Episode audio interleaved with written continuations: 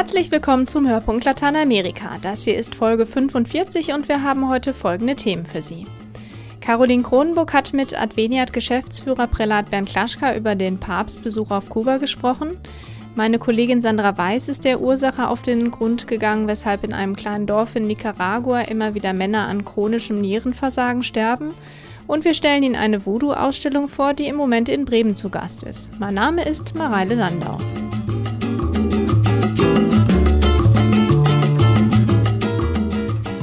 Papst Benedikt hat seine Reise nach Mexiko und Kuba am vergangenen Sonntag beendet. Prälat Bernd Klaschka hatte auf Einladung der kubanischen Bischofskonferenz am Papstbesuch in Kuba teilgenommen. Caroline Kronburg hat mit dem Adveniat-Geschäftsführer gesprochen. Prälat Klaschka, Sie sind soeben aus Kuba zurückgekehrt. Wie haben Sie ganz persönlich die 23. apostolische Reise des Heiligen Vaters erlebt und was waren für Sie die schönsten Momente? Ich habe zwei beeindruckende Erlebnisse auf dieser Reise gehabt. Einmal während der Messe in Santiago de Cuba, äh, nach der Ankunft des Bildes äh, der Jungfrau del Cobre gab es eine große Stille, das war vor Beginn der Eucharistiefeier, und in diese Stille hinein hat nach der Stimme zu urteilen ein junger Kubaner gerufen, Abajo con la dictadura, nieder mit der Diktatur.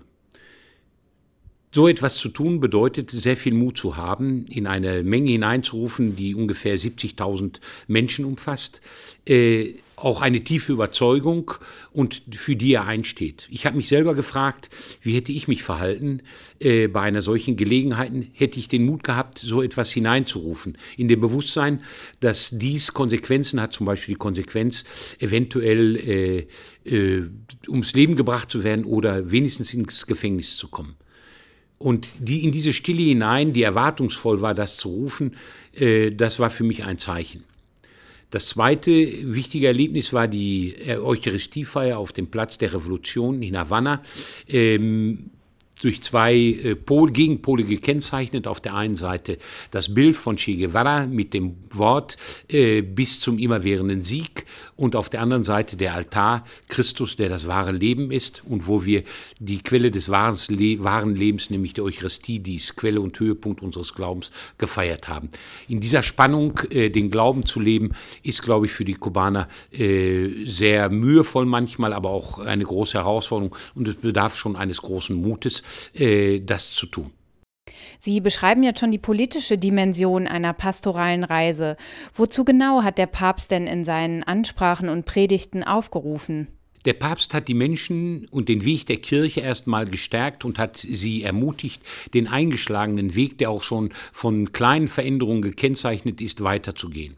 Er hat sie aufgefordert, ähm, sich zu verändern, beziehungsweise äh, dass Kuba Veränderung braucht und die Welt Veränderung braucht, mehr Gerechtigkeit. Und er hat sie aufgefordert, mit den Worten, äh, die er in seiner Predigt in Havanna gesagt hat, den Weg zu Christus zu gehen, indem er gesagt hat, ich bin gekommen, euch den zu zeigen, der das wahre Leben, die wahre Freiheit und der wahre Weg zum Leben ist, nämlich Jesus Christus. Und geht diesen Weg weiter. Und hat sie bestärkt, äh, in ihren Rechten und in ihrer Würde und hat auch gesagt, die Kirche braucht diesen Weg äh, der Freiheit, um ihre Sendung zu leben, zugunsten des Menschen, äh, für mehr Gerechtigkeit und für mehr Wahrheit. Die Medien in Deutschland haben hauptsächlich berichtet, was der Papst nicht getan hat. Er hat sich nicht mit Dissidenten getroffen, er hat die Missbrauchsthematik nicht angesprochen und es gab kein Treffen mit den Damen in Weiß. Wie schätzen Sie das ein, Prälat Klaschka? Die Frage, äh, ob er sich, dass er sich oder die Kritik, sich nicht mit Dissidenten getroffen zu haben, ähm, ist, glaube ich, in einem größeren Kontext zu sehen. Äh, aufgrund des Wirkens der Kirche und aufgrund auch der Intervention von Kardinal Ortega, dem Erzbischof von Havanna, hat es eine Öffentlichkeit gegeben für die Damas äh, de Blanco, für die Familienangehörigen der politisch Inhaftierten. Äh, dazu hat die Kirche beigetragen. Das andere, die, ein Treffen mit den Dissidenten wäre ein Moment gewesen. Aber dem Papst kommt es nicht auf Momente, auf Events an, sondern auf langfristige Prozesse.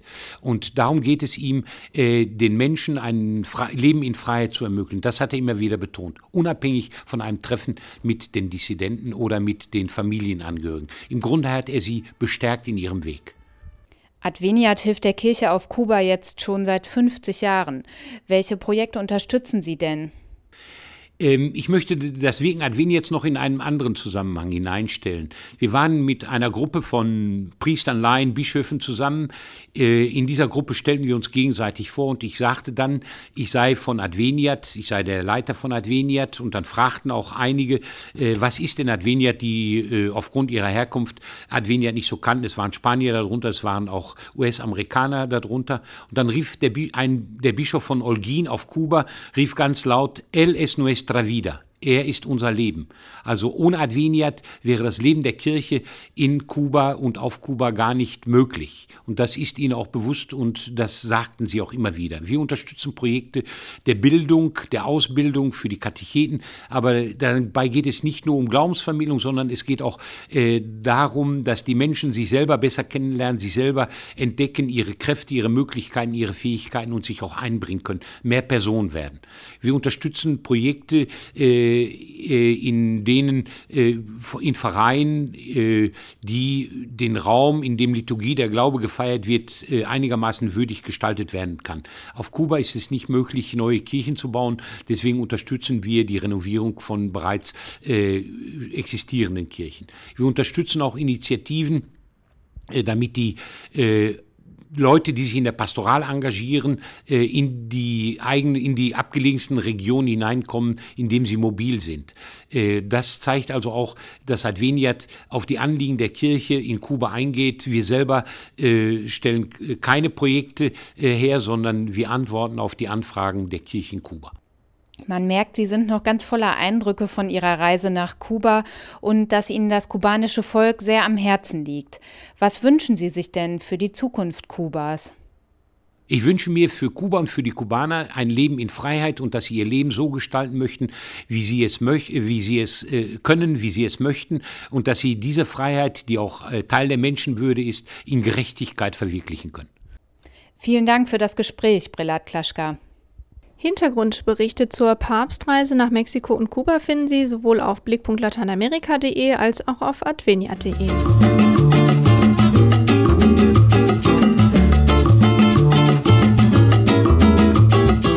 Das Dorf der Witwen wird der kleine Ort La Isla an der Pazifikküste in Nicaragua häufig genannt.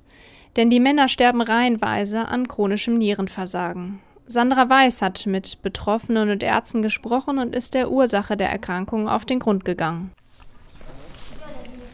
La Isla wirkt wie ein ganz normales Dorf an der Pazifikküste Nicaraguas. 300 ärmliche Hütten inmitten wogender Zuckerrohrfelder. Vom Zuckerrohrschneiden leben hier fast alle. Doch auf dem Dorf liegt ein Fluch, glauben die Einwohner. Denn hier sterben die Männer wie Fliegen. Ihr Tod ist grausam und langsam. Chronisches Nierenversagen lautet die Diagnose. Die Anwohnerin Amparo Mejia erzählt. Diese Krankheit macht uns fertig. Sie nimmt uns die Männer, egal ob jung oder alt. Hier sterben manche schon mit 21 an Nierenleiden und ihre Familien bleiben mittellos zurück. Die Mütter müssen versuchen, mit Waschen und Bügeln etwas zu verdienen, damit sie den Kindern wenigstens ein paar Bohnen kochen können. Als das Dorf der Witwen ist La Isla deshalb auch in Nicaragua bekannt. Die Ärztin Aurora Aragon von der Staatlichen Universität in León war die erste, die Studien über die merkwürdige Krankheit anstellte, an der normalerweise alte Menschen mit Diabetes und Bluthochdruck sterben. Das ist, was die Forscherin dabei herausfand. 2002, 2003 oder 2004 Ab 2002 gab es erste Presseberichte über gehäufte Todesfälle wegen Nierenleiden. Im Jahr 2005 haben wir die erste Studie angestellt und festgestellt, dass sowohl im pazifischen Tiefland, wo vor allem Zucker und Bananen angebaut werden, als auch in den Bergbauregionen 13 von 100.000 Menschen an chronischem Nierenversagen sterben, während es im Rest des Landes einer von 100.000 ist. Damit kannten wir aber nicht den Grund. Wir haben seither noch weiter geforscht und herausgefunden, dass die Krankheit auf Zuckerrohrfeldern in Höhenlagen weniger oft vorkommt. Das lässt den Schluss zu, dass es etwas mit der Temperatur zu tun hat. Vielleicht auch mit dem Klimawandel, denn in den 80er Jahren gab es auch im Tiefland weniger Hinweise auf viele Todesfälle wegen Nierenleiden. Möglich ist auch eine Kombination verschiedener Faktoren. Inzwischen sind wir mit Universitäten in der ganzen Region vernetzt, die alle zu ähnlichen Ergebnissen kommen. In ganz Mittelamerika sind in den letzten Jahren 30.000 Menschen an Nierenversagen gestorben und die Zahl steigt. Die Panamerikanische Gesundheitsorganisation spricht schon von einer neuen Epidemie. Den Grund kennen wir noch immer nicht. Die wahrscheinlichste Hypothese ist, dass es mit schwerer körperlicher Arbeit bei hohen Temperaturen zu tun hat, die zu wiederholter Dehydrierung führt, welche die Nieren auf Dauer schädigt. In La Isla sind sieben von zehn Männern nierenkrank. Weltweit ist es einer von zehn. Dies rückt unweigerlich den Konzern der Familie Pellas ins Rampenlicht.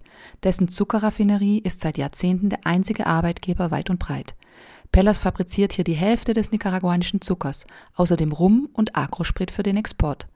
Unter welchen Bedingungen dort gearbeitet wird, erzählt der ehemalige Zuckerrohrschneider Juan Salgado. Por lo menos yo, yo comencé a trabajar en 1966, ¿verdad? En el San Antonio. Ich habe 1966 angefangen, bei der Zuckerfirma zu arbeiten. Wir haben damals alle möglichen Chemikalien verspritzt, ohne Schutzkleidung und nichts. Wir haben zum Beispiel Produkte versprüht, damit der Zuckerstängel reift und innen austrocknet. So kann er leichter verarbeitet werden und schädigt die Maschinen weniger. Wenn diese Chemikalie die Pflanze austrocknet, dann tut sie das vielleicht auch mit unserem Körper. Vier meiner Brüder arbeiten hier und wir alle haben Nierenprobleme.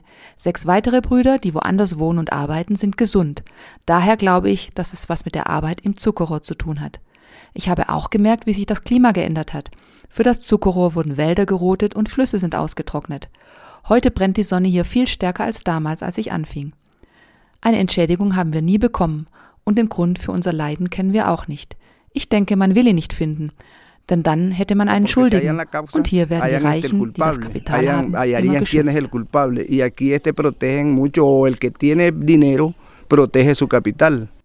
Nicaraguas Regierung schweigt zu den Vorfällen. Pellas ist mächtig und für die Regierung in einem der ärmsten Länder Lateinamerikas sind die Kosten für Dialyse und Nierentransplantate unerschwinglich.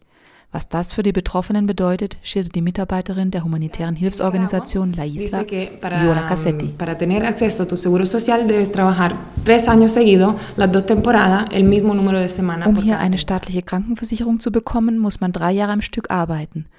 Doch die Firma testet jedes Jahr neu die Harnwerte. Wer dann erhöhte Kreatininwerte hat, wird nicht wieder eingestellt und bleibt auf sich alleine gestellt. Oft haben die Menschen gar keine andere Alternative und besorgen sich falsche Papiere und arbeiten dann krank weiter. So schädigen sie ihre Niere noch mehr. Sie arbeiten einfach so lange sie können und danach warten sie auf den Tod.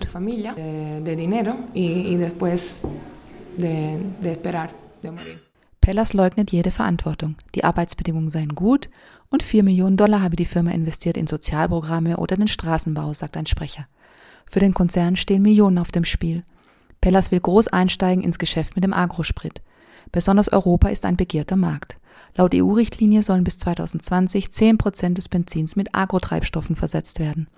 Daher hat die Firma eine groß angelegte PR-Kampagne gestartet und eine Studie durch die Universität Boston finanziert.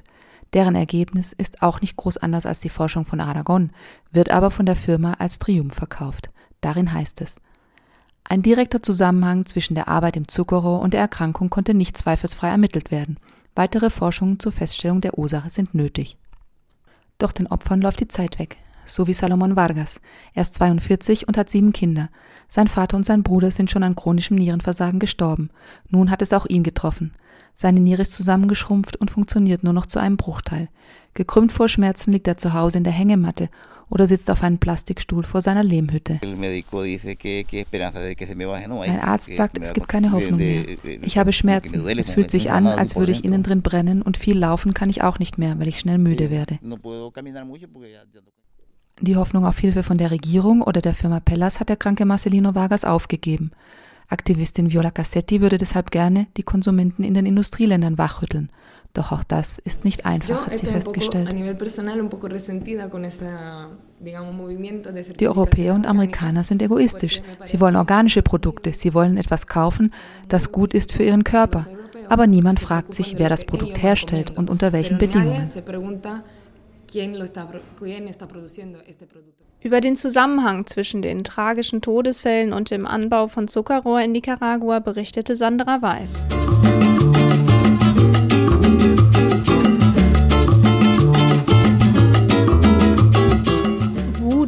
Allein der Name klingt ja schon immer irgendwie geheimnisvoll exotisch und wenn wir dann noch an die Puppen denken, mit deren Hilfe man Feinden angeblich schaden kann, Wer einen neuen Blick auf Voodoo werfen möchte und über die Klischees hinaus interessiert ist, der kann noch bis Ende April eine Haiti-Ausstellung in Bremen besuchen. Julia Mahnke hat sich die Ausstellung zusammen mit einem norddeutschen Voodoo-Priester angeschaut. Bonsoir papa loco gamin, badivandi lequeto lisadoleso, après bon Dieu même nameo, après le sem même nameo la bonsier des vents, pavel le Rudolf Menkes sitzt mir in einem der Ausstellungsräume gegenüber und singt ein Lied für Papa Loco. Das ist einer der zahlreichen Geistwesen des Voodoo. Loa werden sie in Haiti genannt und in diesem Fall ist es der Schutzgeist der Priester. Menkes ist ein Voodoo-Priester aus Bremen. Mit seinem Verein Lebendige Erde e.V. hat er das Überseemuseum dabei unterstützt, die Ausstellungsstücke aus Haiti nach Deutschland zu holen. Bunte Krüge, bestickte Flaggen und Skulpturen Insgesamt ca. 350 Stücke. Für meine Augen sehen viele aus wie Kunsthandwerk. Die Co-Kuratorin der Ausstellung, Heidrun Metzger, ist mit dem Wort Kunst nicht ganz zufrieden. Die Objekte wurden eben alle nicht von der Öffentlichkeit geschaffen. Warum sie geschaffen worden sind, ist einmal, um den vielfältigen Geistwesen zu dienen. Also sie werden wirklich für die Geistwesen gemacht, also in voller Hingabe. Und das andere ist eben, dass die Objekte dazu dienen, eben in Kontakt mit den Geistwesen zu kommen. Das Herzstück der Schau sind die Figuren der Geheimgesellschaft Bizango. Diese geheimen Gruppen sollen eine große Rolle gespielt haben, sowohl in den Befreiungskämpfen der Sklaven gegen die französischen Herrscher, als auch bei der Verfolgung von Regimegegnern während der Diktatur. Ihr Ruf ist also nicht eindeutig positiv oder negativ, ihr Einfluss allerdings unbestritten. Rudolf Menkes sieht die Geheimgesellschaften als eine Art Ersatzpolizei, da die tatsächlichen Hüter des Rechts oft korrupt sind. Wenn zum Beispiel Frauen ihre Waren zum Markt tragen, damit sie nicht überfallen werden und ähnliches, gibt es dann Wächter der Geheimgesellschaften, die erkennt man nicht. Das sind vielleicht Leute, die rauchen eine Pfeife am Rande des Weges oder die Geheimgesellschaften sorgen eben auch dafür, dass Leute in einer Gemeinschaft auch daran erinnert werden, dass sie Verantwortung übernehmen müssen. Also man, es geht nicht irgendwie einfach Kinder zu zeugen und sich nicht drum zu kümmern und solche Sachen. Aus den Tempeln der Bizango stammen eine Reihe schwarz-roter Figuren aus Holz, Metall und Knochenstücken. Die Geheimgesellschaft ist seit den 1990er Jahren nicht mehr aktiv und deswegen können die Figuren Teil der Sammlung sein. Beim Betreten des Raums, in dem circa 30 lebensgroße Krieger stehen, habe ich mich erschrocken. Es sind Totenköpfe, Fratzen, die mich anstarren. Sie haben symbolische Wunden, die grob vernäht sind und offene Kiefer, als ob sie im Begriff wären zu schreien. Als der Voodoo-Priester Menkes die Figuren zum ersten Mal sah, hatte er eine völlig andere Reaktion. Es hat nicht lange gedauert, da habe ich mich sehr heimisch gefühlt. Ich hatte so das Gefühl, ich komme zu meiner Familie. Und äh, hinter all diesem äh, Schrecken, der so im ersten Moment, weil ja manch einer hat keine Hand, dem anderen fehlt der Fuß und man merkt eben auch das Leid, was diese Menschen durchlebt haben. Und wenn man sich darauf einlässt, ja, dann fühlt man sich durch sie gestärkt. Das ist, als wenn die eigenen Vorfahren hinter einem stehen und sagen, du kommst schon zurecht mit dem Leben, wir haben es ja auch geschafft. Das Überseemuseum thematisiert auch die Beziehung des Voodoo zum katholischen Glauben. In Haiti fühlt sich die große Mehrheit der Bewohner heute zu beiden Religionen zugehörig. Die afrikanischstämmigen Sklaven haben ihre Tradition allerdings jahrzehntelang oft nur versteckt leben können, denn die Europäer wollten eine katholische Gesellschaft. Zum Beispiel die äh, Erseli-Gottheiten, also die weiblichen Gottheiten, die wurden eben mit der Mutter Gottes assoziiert oder mit der heiligen Anna oder egal, äh, wer sich da anbot. Da konnte man eben äh, diese entsprechenden heiligen Bilder nehmen, aber man hat einfach die Figur oder den Loa hinter dieser heiligen Figur, an die man gedacht hat, eben da hat man sich dran gewandt. Auf Voodoo-Neulinge werden einige Gegenstände im Museum befremdlich wirken, aber die wirklich gut gemachte Ausstellung lädt ganz behutsam dazu ein, die Spiritualität der Haitianer kennenzulernen. Nach einer kurzen Einführung in die Geschichte des Karibikstaates können die Besucher Videos anschauen, in denen zum Beispiel Voodoo-Praktizierende von ihren Erfahrungen erzählen. Rituale werden erklärt und es geht vorbei an Altaren und zum Schluss zu einem aufgenommenen Interview mit der Sammlerin Marianne Lehmann. Seit den 80er Jahren lebt die Schweizerin in Haiti und sammelt Gegenstände der Voodoo-Kultur. Weil sie kein Geld für ein Museum oder auch nur ein geeignetes Lager in Haiti hat, sind die kostbaren Stücke seit Monaten auf einer Tournee durch verschiedene Museen der Welt. Die Hoffnung ist, dass die Sammlung in Zukunft durch ein spendenfinanziertes Museum sicher in der Heimat aufbewahrt werden kann. Die Ausstellung Voodoo Kunst und Kult aus Haiti ist noch bis zum 29. April im Überseemuseum in Bremen zu Gast.